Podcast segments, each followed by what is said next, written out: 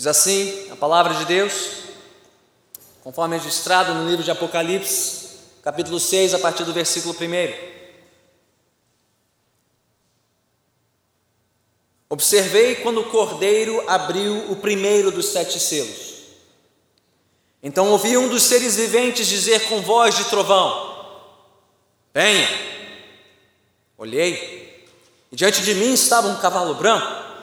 Seu cavaleiro empunhava um arco, e foi-lhe dada uma coroa. Ele cavalgava como vencedor, determinado a vencer. Quando o cordeiro abriu o segundo selo, ouvi o segundo ser vivente dizer: Venha. Então saiu outro cavalo, e este era vermelho. Seu cavaleiro recebeu poder para tirar a paz da terra e fazer que os homens se matassem uns aos outros. Lhe foi dada uma grande espada. Quando o cordeiro abriu o terceiro selo, ouvi o terceiro ser vivente dizer: Venha. Olhei, e diante de mim estava um cavalo preto seu cavaleiro tinha na mão uma balança. Então ouvi o que parecia uma voz entre os quatro seres viventes, dizendo: Um quilo de trigo por um denário, três quilos de cevada por um denário, e não danifique o azeite e o vinho. Quando o cordeiro abriu o quarto selo, ouvi a voz do quarto ser vivente dizer: Venha. Olhei, e diante de mim estava um cavalo amarelo. Seu cavaleiro chamava-se Morte, e o Hades o seguia de perto.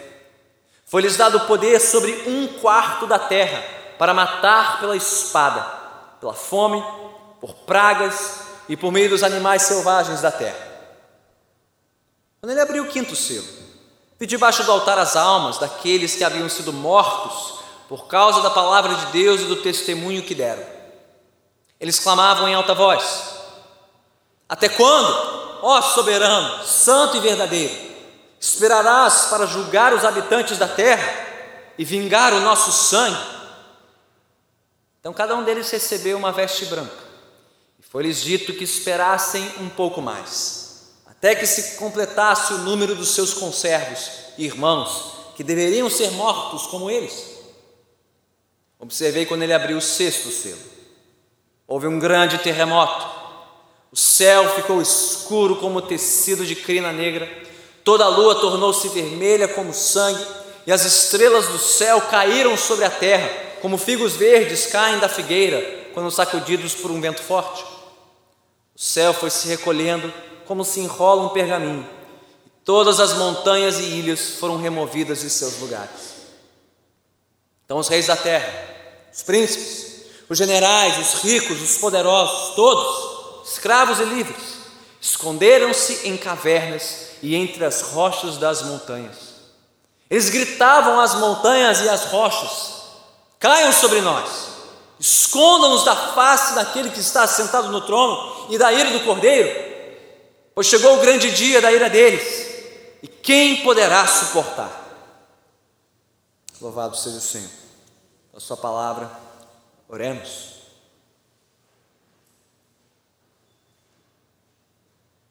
Nesta noite, Senhor, ao contemplarmos mais este retrato do Teu governo soberano sobre este mundo, caia sobre nós o Teu santo temor, a fim de que vivamos os nossos dias com reverência, com piedade, nesta santa esperança da qual nós somos teus prisioneiros, teus servos. Fortalece-nos, Senhor, das convicções contidas nesta porção da tua palavra. Em tudo edifica a tua igreja e salva os teus neste lugar. Assim oramos em nome de Cristo Jesus, o Senhor. Amém. Podemos assentar.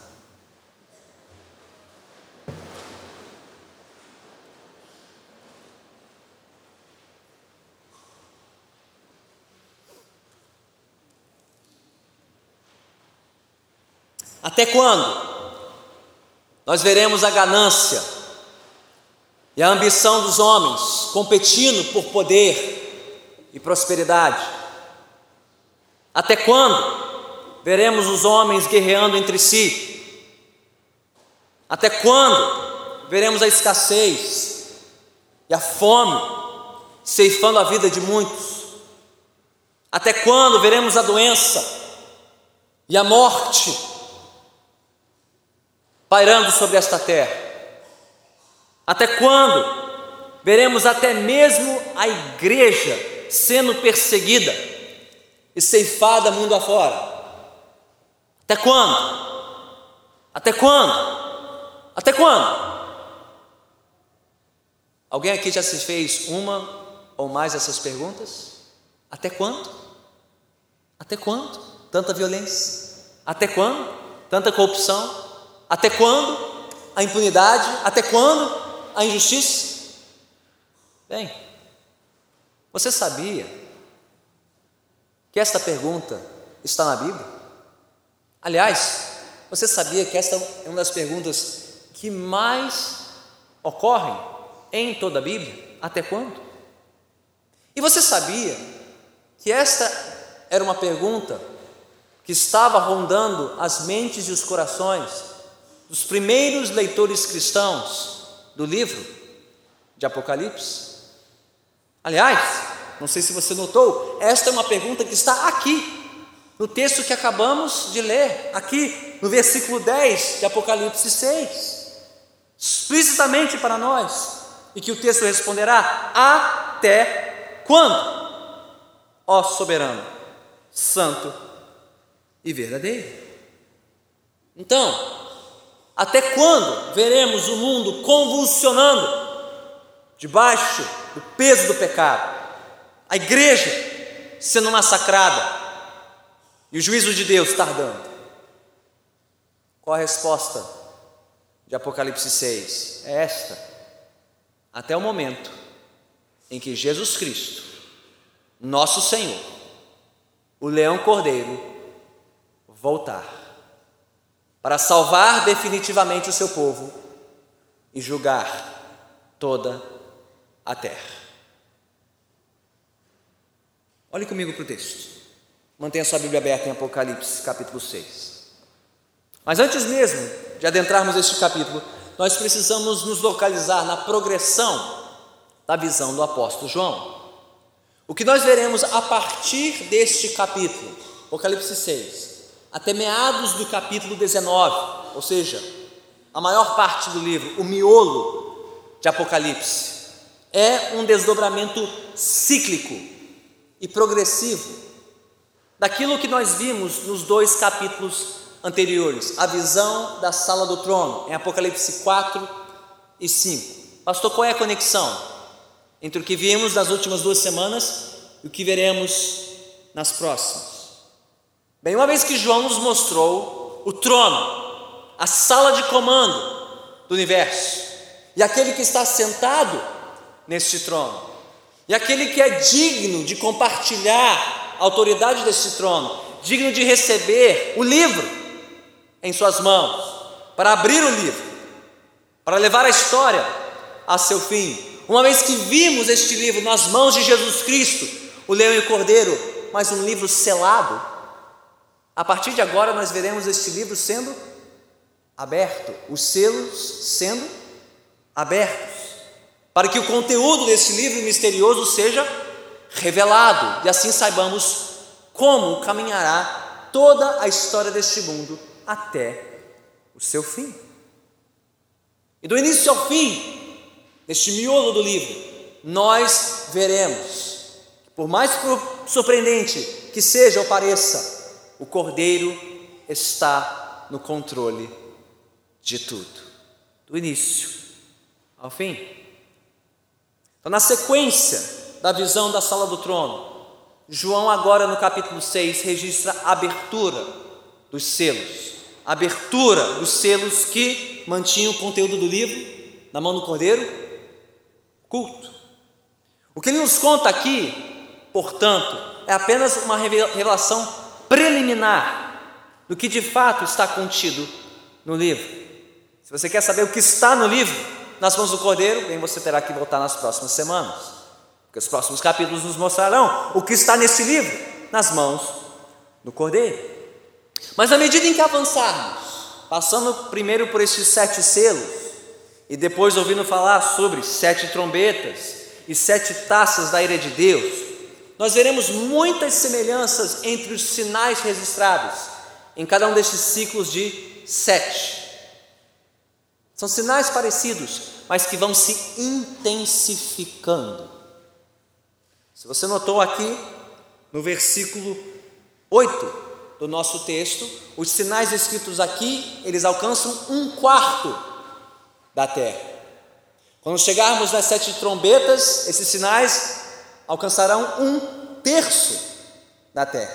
E quando chegarmos às taças da ira de Deus, veremos que esses sinais cobrem toda a terra. Então aqui há semelhança, mas há também uma progressão, uma intensificação dos sinais até o fim da história. Então, melhor do que enxergar aqui uma progressão cronológica, o que acontece no capítulo 7 vem depois do 6, o que acontece no 8 acontece, vem depois do capítulo 7. Não, nós não temos aqui uma cronologia exata do fim dos tempos, mas uma progressão temática, cíclica e intensificada no andamento da história. É como se João estivesse contando a mesma história de maneiras diferentes e intensificando os detalhes desta história. Ou se você é um apreciador da música, gosta de ouvir música clássica, orquestra sinfônica, os diferentes movimentos de uma orquestra que tem um tema musical que percorre toda a sinfonia. É como se a cada ciclo deste livro nós passamos por um movimento desta sinfonia, que vai se repetindo, vai se intensificando, o som vai ocupando a sala de concerto até que chegamos ao grande final e vemos toda a obra completa. É assim que devemos enxergar o miolo deste livro, não como uma cronologia linear, mas como uma progressão cíclica e intensificada da história. E o que este primeiro conjunto de sinais em Apocalipse 6 nos mostra então? O que, é que esses sete selos, melhor, só chegaremos até o sexto, o sétimo ficará lá para o capítulo 8. O que esses primeiros seis selos abertos revelam para nós? Revelam três coisas. Primeiro, a soberania de Deus sobre o mundo caído. Segundo, a soberania de Deus sobre a igreja sofredora. E por fim, a soberania de Deus sobre o julgamento deste mundo. Soberania de Deus sobre o mundo caído, versículos 1 a 8. Sobre a igreja sofredora, versículos 9 a 11. E por fim, sobre o julgamento deste mundo, versículos 12 a 17. Acompanhe comigo a progressão do texto. Primeira parte, versículos 1 a 8, que mostra a soberania de Deus sobre este mundo caído. Bem, dos seis selos que são abertos neste capítulo, os primeiros quatro têm uma relação mais próxima entre si. Você deve ter notado que todos os seis selos são abertos pelo Cordeiro, afinal, só ele tem autoridade para abrir o livro, para violar os selos e revelar o conteúdo deste livro, plano soberano de Deus para a história. Mas você deve, deve ter notado que somente a abertura dos primeiros quatro selos resultam em ordens emitidas pelos quatro seres viventes ao redor do trono. E a resposta de quatro cavalos e seus respectivos cavaleiros de cores diferentes, branco, vermelho, preto e amarelo, sendo enviados pelo mundo. Então, o que há de comum entre esses cavalos e os seus cavaleiros. O que distingue aqui a cavalaria do cordeiro? Bem, todos eles parecem representar sinais de juízo e de destruição da terra numa progressão lógica. Primeiro, a sede humana por poder, por conquista, que leva naturalmente à guerra, que produz escassez e fome, e que termina em doença e morte. É isso que temos aqui nos versículos 1 a 8. E Cada um desses sinais representado por um dos cavalos e seus respectivos cavaleiros. Agora é verdade que vários excelentes intérpretes do livro de Apocalipse enxergam neste primeiro cavalo, o cavalo branco, um sinal distinto dos outros três. Até pouco tempo eu estava convencido desta posição, mas essa semana eu mudei de ideia, confesso, fui convencido por uma outra interpretação que compartilharei já já. Mas há muitos que enxergam neste primeiro cavalo branco um sinal não de juízo e destruição, mas um sinal de vitória e de conquista de quem? Daquele que é descrito no final do livro, em Apocalipse 19, como o grande cavaleiro, o grande conquistador. Quem? O Senhor Jesus. Há muitas coisas semelhantes aqui. A cor branca é normalmente associada em Apocalipse ao cordeiro e aos seus servos. A coroa, a promessa de conquista, muito associado a Cristo e ao seu evangelho. Então, certamente é possível enxergar aqui uma reverência a Jesus e ao triunfo do Evangelho por este mundo. A Bíblia ensina isso. Que mesmo em meio ao juízo e à destruição desta terra, o Evangelho avançará, a pregação do Evangelho prosperará. Mas eu creio que o contexto aqui sugere algo um pouquinho diferente. O tom aqui não parece ser do triunfo do Evangelho, mas sim do juízo da terra e daqueles que se opõem ao Evangelho. Então, o que significam aqui esses quatro cavalos e seus cavaleiros conjuntamente? De novo, versículos 1 e 2. O primeiro selo e o primeiro cavalo branco parecem representar aqui a ânsia humana por poder e conquista. Branco era também a cor de vitória no mundo antigo, de triunfo militar. E o que é curioso aqui que João viu um arqueiro montado no cavalo, o que é uma combinação muito curiosa, porque os romanos tinham pavor de uma tribo, de um povo que nunca tinham conquistado, a tribo dos partos. E qual era o segredo militar dos partos? Fazer com que eles vencessem os romanos de novo e de novo. Eles sabiam atirar flechas montados em cavalos. Então, um romano que ouvisse um arqueiro montado num cavalo já começaria a tremer da cabeça aos pés, porque esse inimigo eles não podiam conquistar. Primeiro símbolo aqui então de ânsia por poder, ânsia por conquista e força militar, que leva o quê? Ao segundo cavalo, o cavalo vermelho, que explicitamente se refere ao quê? Guerra. Guerra, conflito e muito sangue sendo derramado. Uma coisa leva a outra, não? Sede por poder, sede por domínio, sede por conquista leva a guerra. E guerra conduz ao próximo sinal, versículos 5 e 6. Terceiro selo e o terceiro cavalo, agora na cor preta, representando aqui o que? Escassez. Escassez de comida e fome. Como nós sabemos isso? Bem, talvez você não esteja por dentro da cotação dos alimentos, aqui do versículo 6, mas o que ele está descrevendo aqui, um quilo de trigo por um denário, ora, um denário era o valor da diária de um trabalhador. Então pense nisso, um quilo de trigo, o que daria somente para alimentar uma pessoa no mundo antigo, ou os três quilos de cevada, uma pequena família, sendo pago por um dia inteiro de trabalho. Levaria um dia inteiro de trabalho só para se alimentar. E o que sobraria? Para vestir, para cuidar da casa? Nada. O que temos aqui é uma cotação inflacionada, os preços inflacionados dos alimentos mais básicos da Ásia Menor, trigo e cevada, custando aqui 10 a 12 vezes mais o que deveria custar. Se fosse atualizado pelo índice carioca, seria como ganhar 150 reais só para comprar água mineral por um dia. Acontece. Mesmo não estando em guerra. Mas acontece. Então temos aqui uma situação de escassez, de fome, gente trabalhando só para ter um prato de comida para si e para sua família. Fruto de quê? Guerra, devastação de campos e colheitas, escassez de comida, fome. Quando o povo passa fome, o que vem logo em seguida? Doença, enfermidade e morte. É o quarto selo, versículo 7 E oito, o cavalo amarelo.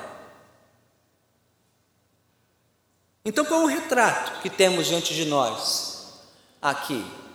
Resumindo, esses primeiros quatro selos, os quatro cavalos e os seus cavaleiros.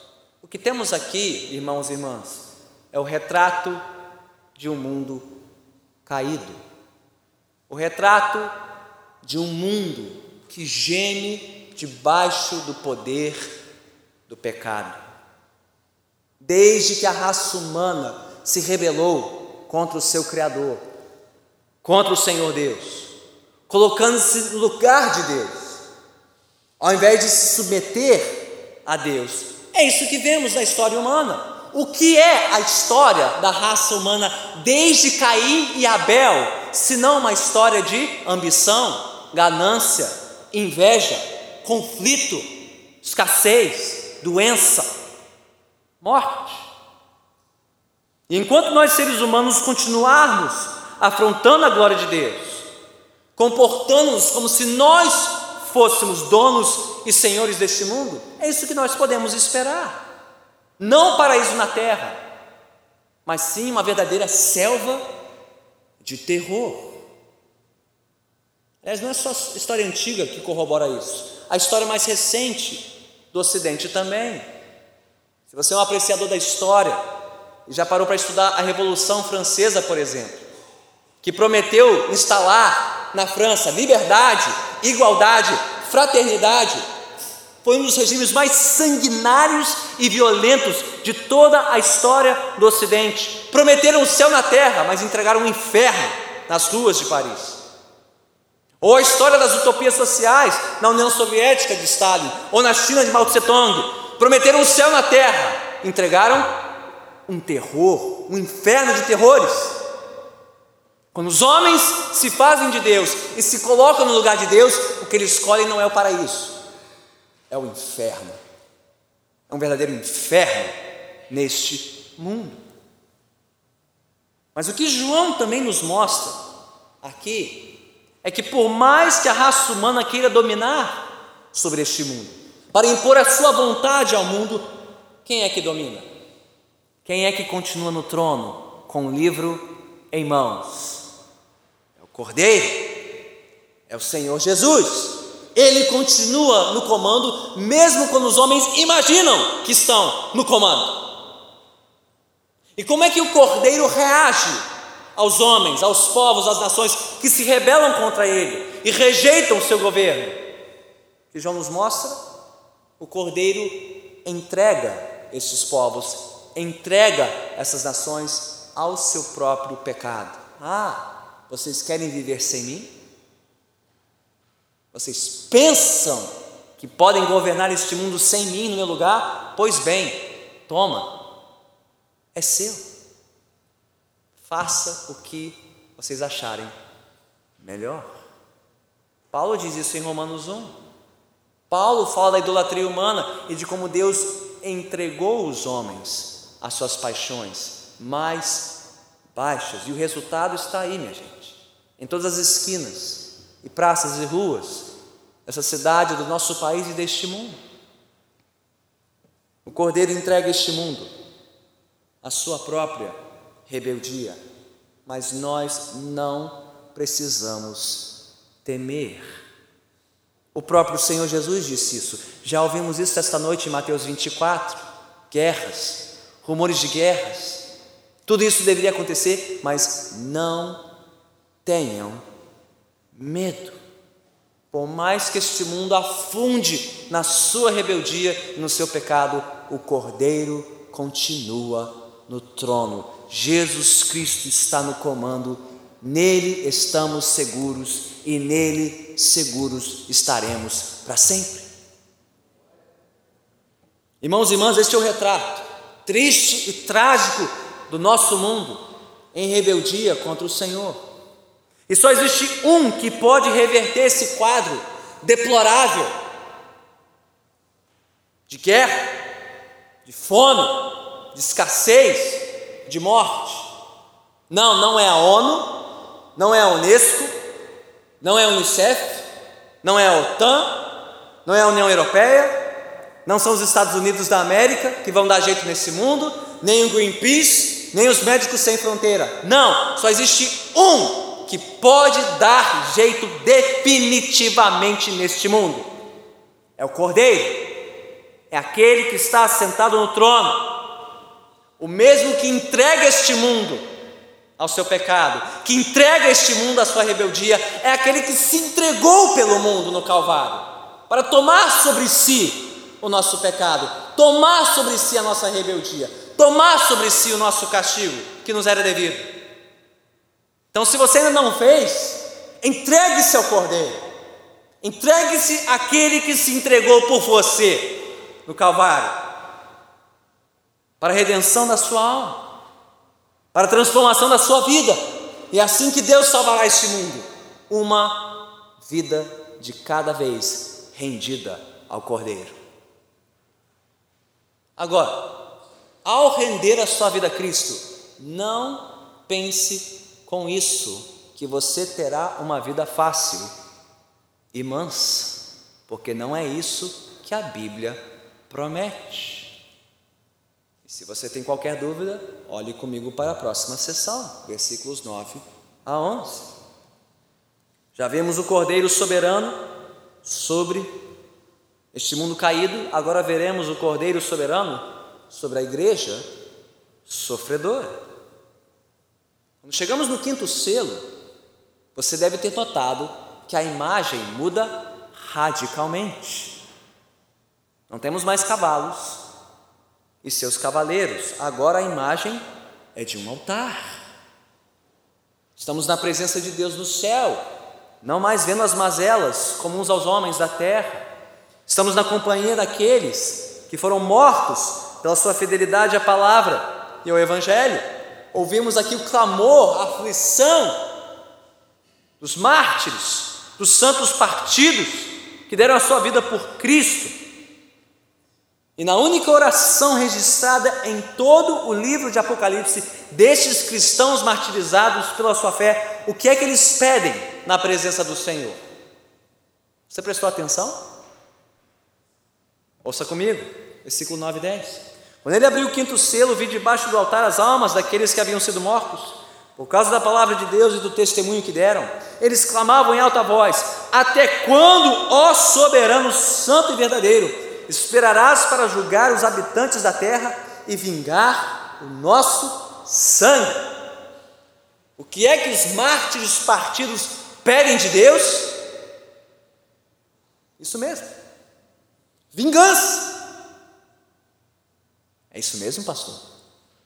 Deus ouve essas orações? Vingança? O que está acontecendo aqui? Eles são santos mesmo? Pedindo uma coisa dessa? Sim. Por duas razões. Primeiro, vejam que eles não pedindo, eles não estão pedindo de Deus o direito de se vingar. Eles estão pedindo a Deus que Ele os vingue, porque é a Ele que pertence a vingança, é a Deus que pertence o juízo, não a nós. E segundo, note que eles não estão pedindo principalmente por vingança pessoal, eles estão pedindo para que Deus vindique o nome dele e honre aqueles que confiaram no nome dele. É a reputação de Deus que está em jogo. Até quando o soberano, santo e verdadeiro, até quando o Senhor tolerará que esses homens tripudiem do Senhor e daqueles que confiam em ti? É isso que eles pedem. E como Deus responde a esta oração? Você notou no versículo 11? Ele responde favoravelmente? Sim. Eles seriam vindicados. Está aí versículo 11. Então, cada um deles recebeu uma veste branca, sinal de conquista. Sim, Deus os vindicaria. Sim, Deus os honraria. Mas eles ainda teriam que esperar mais um pouco. Foi-lhes dito que esperassem um pouco mais. Por quê? Até que se completasse o número dos seus conservos irmãos que deveriam ser mortos como eles. Irmãos e irmãs, o que, que este retrato nos mostra? Nos mostra, acima de tudo, que o Cordeiro é soberano, inclusive sobre o sofrimento da sua igreja neste mundo. Ele não é apenas soberano sobre pecadores que destroem o mundo e a si mesmos, como vimos anteriormente. Ele é soberano, inclusive quando pecadores tentam destruir a igreja, os que creem em Jesus, os que depositam sua esperança no Senhor Jesus. Então, se os sinais do juízo de Deus sobre este mundo imerso em pecado não deve nos abalar, muito menos a oposição que nós sofremos à nossa fé. Afinal de contas, o Cordeiro aqui é soberano sobre cada detalhe do sofrimento da sua igreja neste mundo. Você notou? Jesus é soberano até sobre o tempo que durará a aflição da sua igreja e a extensão desta aflição. Por isso que ele diz: esperem mais um pouco de tempo até que o número dos seus conservos que devem morrer se complete. Jesus é soberano sobre a duração e sobre a extensão da aflição do seu povo. Ele está sempre no controle. Nada foge do seu controle. Agora, o que este retrato nos mostra também, e isso é especialmente importante para nós no Brasil, vivendo esse tempo de maior favor do governo para com os crentes. Que este, nos mostra, que este retrato nos mostra é que se por dois mil anos a igreja de Jesus vem sendo oprimida e perseguida neste mundo, não pensemos que enfim nossa geração mudará essa realidade. Ah, finalmente chegou o governo que vai nos proteger. Finalmente chegou a hora do nosso reconhecimento. Finalmente agora teremos paz. Não. Não tenhamos a ilusão de que essa é a geração que, enfim, fará com que o Evangelho seja plenamente reconhecido e respeitado neste mundo. Gente, enquanto o mundo for o mundo, ele se rebelará contra o Cordeiro e ele se rebelará contra aqueles que servem ao Cordeiro neste mundo. O próprio Senhor Jesus disse isso no Evangelho de João, se eles odiaram a mim, também odiarão vocês. Paulo disse isso também. Todos os que quiserem viver piedosamente em Cristo Jesus serão perseguidos. Então, irmãos e irmãs, estejamos preparados sempre, pois nós não sabemos que forma essa posição poderá tomar. Pode ser a interferência do Estado sobre o nosso culto, pode ser a ridicularização da nossa fé, pela cultura, ou a marginalização dos crentes na sociedade, nós simplesmente não sabemos. Mas seja o que for, lembremos do que Cristo nos prometeu: neste mundo teremos aflições, mas não temamos, porque Ele venceu o mundo. Então, se houver aqui alguém, se você chegou até aqui, desejoso por saber, pastor, como eu posso levar uma vidinha mansa, tranquila, sem problemas, sem aflição, sem sofrimento? Perdoe-me, eu vou te frustrar tremendamente nesta noite. Porque se você quer uma vida mansa, tranquila, pacífica, sem problema, sem preocupação, você está no lugar errado, ouvindo a Bíblia errada. E certamente, se é isso que você quer acima de tudo, não siga Jesus. Não siga o Cordeiro. Não.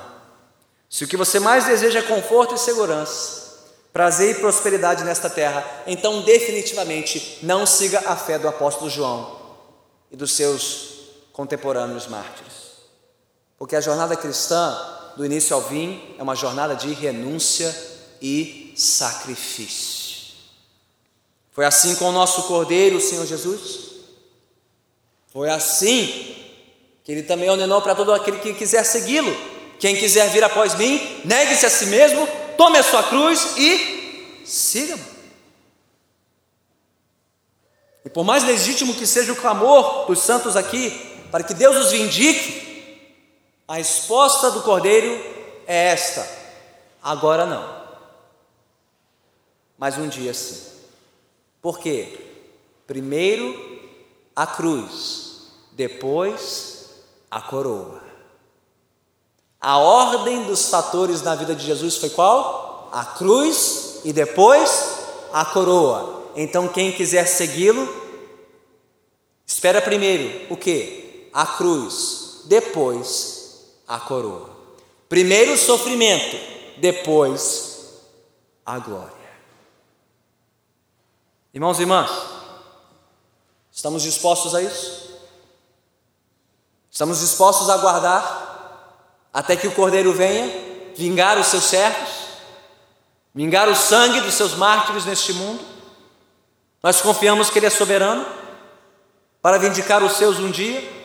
Por mais que tenhamos que sofrer por um tempo neste mundo toda sorte de aflição e provação, irmãos, assim como o soldado que no campo de batalha suporta toda a aflição na expectativa de um dia voltar para a sua terra, e para o aconchego do seu lar.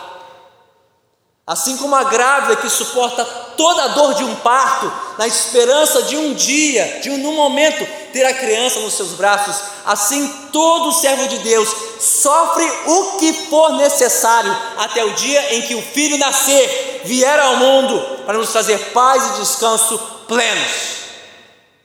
Mas até aquele dia, gememos, aguardamos sofremos, certos de que o Cordeiro não nos desapontará. Mas a pergunta que resta aos que não, aos que não querem pagar este preço, não querem tomar sua cruz, não querem ser identificados com o sofrimento de Jesus, querem uma vida mansa, você quer uma vida tranquila, próspera, pacífica, sem Cristo, sem Jesus neste mundo, a pergunta que resta é: onde você acha que vai encontrar sossego? Longe de Jesus. Onde você pensa que encontrará uma vida fácil? Longe de Cristo. O que nos leva à última cena deste capítulo, versículos 12 a 17. Os mártires clamaram.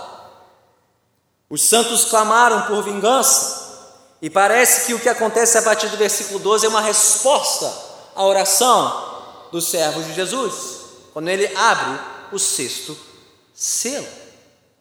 Se antes os sinais se limitavam a algumas esferas da vida, a economia, a política, a saúde, agora os sinais dos versículos 12 a 17 parecem cobrir toda a terra, todas as dimensões desta criação. O que João vê aqui de forma simbólica, nesses sinais, especialmente nos versículos 12 a 14, é o início do julgamento final deste mundo, afetando todas as esferas da criação. Começando por este grande terremoto, aí do versículo 12. E falou em terremoto, um habitante da Ásia Menor tremeria da cabeça aos pés.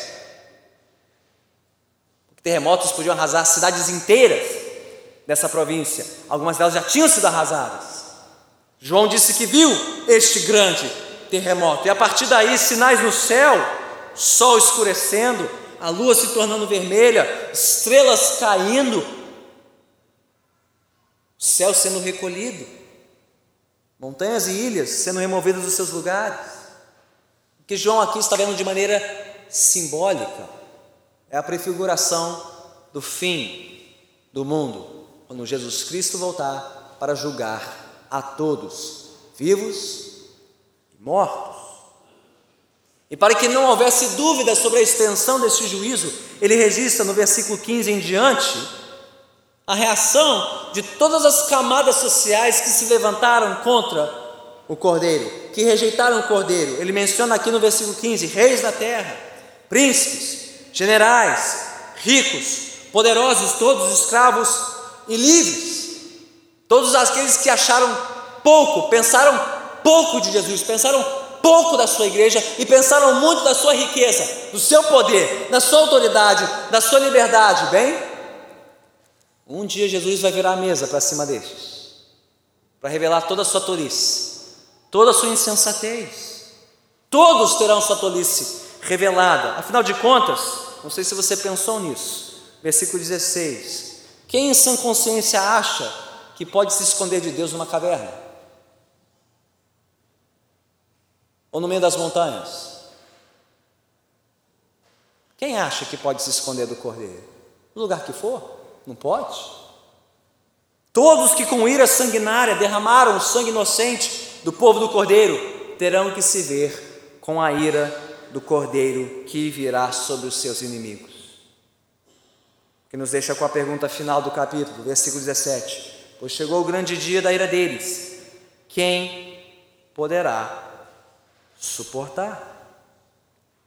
Afinal, mesmo o cordeiro que é soberano sobre este mundo caído, soberano sobre a sua igreja sofredora, será soberano sobre o juízo de toda a terra. E por mais que o seu juízo possa parecer tardar, ele jamais falhará. Jesus não falhará no seu juízo. Então, se você ainda não se rendeu a Jesus, se você ainda não entregou a sua vida a Cristo Senhor, se você ainda não se rendeu ao Cordeiro, eu te pergunto: o que está te impedindo? O que está se colocando entre você e Jesus? Ou o que você está colocando entre você e o Cordeiro? Que oferta, que promessa deste mundo está retardando a sua rendição ao Senhor Jesus Cristo? É riqueza? É trabalho? É prosperidade? É status? é promoção, é prazer, é reconhecimento neste mundo. Porque, gente, um dia, todos os ricos, todos os poderosos, todos os famosos, todos os que pensaram mais deste mundo do que o Senhor Jesus, terão que se ver com o Cordeiro. E um instante diante do Cordeiro será o suficiente para pagar toda uma vida de conquistas longe do Cordeiro. Todos estarão lá. Então, se você está à procura da sua segurança e da sua salvação em alguma dessas coisas, eu te digo: desista, desista agora mesmo, arrependa-se da tolice e da insensatez de viver sem Jesus, porque um dia você estará na presença dele, cara a cara com o juiz de toda a terra. Então pare de correr atrás das coisas deste mundo, porque nada deste mundo será capaz de ficar de pé diante da ira do Cordeiro. Nada. Nada. Pare de considerar a glória passageira deste mundo, sua riqueza, seu status, seu prazer, e passe a considerar a glória eterna daquele que é Rei dos Reis e Senhor dos Senhores. Do contrário, bastará um instante diante dele para se amargurar por toda a eternidade por uma vida tola, longe dele. Então, nesta noite, ao invés de fazer, ao invés de fazer o que os reis e os poderosos fizeram aqui, ao invés de correr e fugir do cordeiro, faça o contrário, corra para o cordeiro. Não fuja dele, fuja para ele. Corra para Jesus, corra para ele pois o mesmo Cordeiro que um dia julgará com ira toda a terra é o Cordeiro que tomou sobre si a ira do Pai no Calvário, por mim e por você. para que não tenhamos que nos amargurar e nos ressentir por toda uma eternidade longe do Cordeiro. Não corra dele, corra para ele, fuja do mundo, fuja para Cristo, antes que ele venha e os seus inimigos tentem correr dele. Corra hoje para Cristo, com arrependimento e fé no seu sacrifício por nós. Mas, pastor, até quando? Até quando teremos que esperar? Até quando veremos a impiedade neste mundo e a impunidade? Até quando veremos o mundo padecendo, pecados se alastrando, vidas sendo destruídas. Até quando veremos a igreja sofrendo e padecendo? Até quando tardará o dia do juízo e da ira do Cordeiro? Até a hora que ele disser: basta. Até o momento que ele decidir voltar. Até o dia em que o Cordeiro descerá do trono para reunir os seus para julgar a todos, até aquele dia e nada mais. E nada mais. Então confie no Cordeiro. Descanse no Cordeiro. Quando o seu coração clamar, até quando, espere, descanse, confie no Cordeiro. Oremos. Senhor, nosso coração também clama. Até quando? Até quando? A nossa carne geme, nosso espírito fraqueja, o coração se estremece pela iniquidade que nos cerca, pela impiedade deste mundo, que tanto afronta a tua glória, persegue o teu povo. Até quando, ó soberano? Até quando, ó soberano, santo e verdadeiro? Até quando teremos que esperar? Tu sabes, Senhor. Tu sabes de todas as coisas. Tu sabes de todos os tempos. O Senhor está no trono. Ajude-nos, portanto, a esperar. Confiar em Ti é descansarmos nas Tuas promessas. Reveste a nossa fé de certeza vinda do alto. Nós te suplicamos. E concede, Senhor, esta convicção àqueles que ainda não se renderam a Ti, aqueles que ainda não fizeram as pazes, não se reconciliaram com o Cordeiro. Senhor, inculca nestes um santo temor, para que abandonem as promessas vazias deste mundo e abracem a Tua palavra, busquem a Ti com rendição e arrependimento para viverem vidas santas que honram e glorificam o teu santo nome. Por isso nós oramos em nome de Cristo Jesus, o Senhor. Todos que assim concordam, digam amém.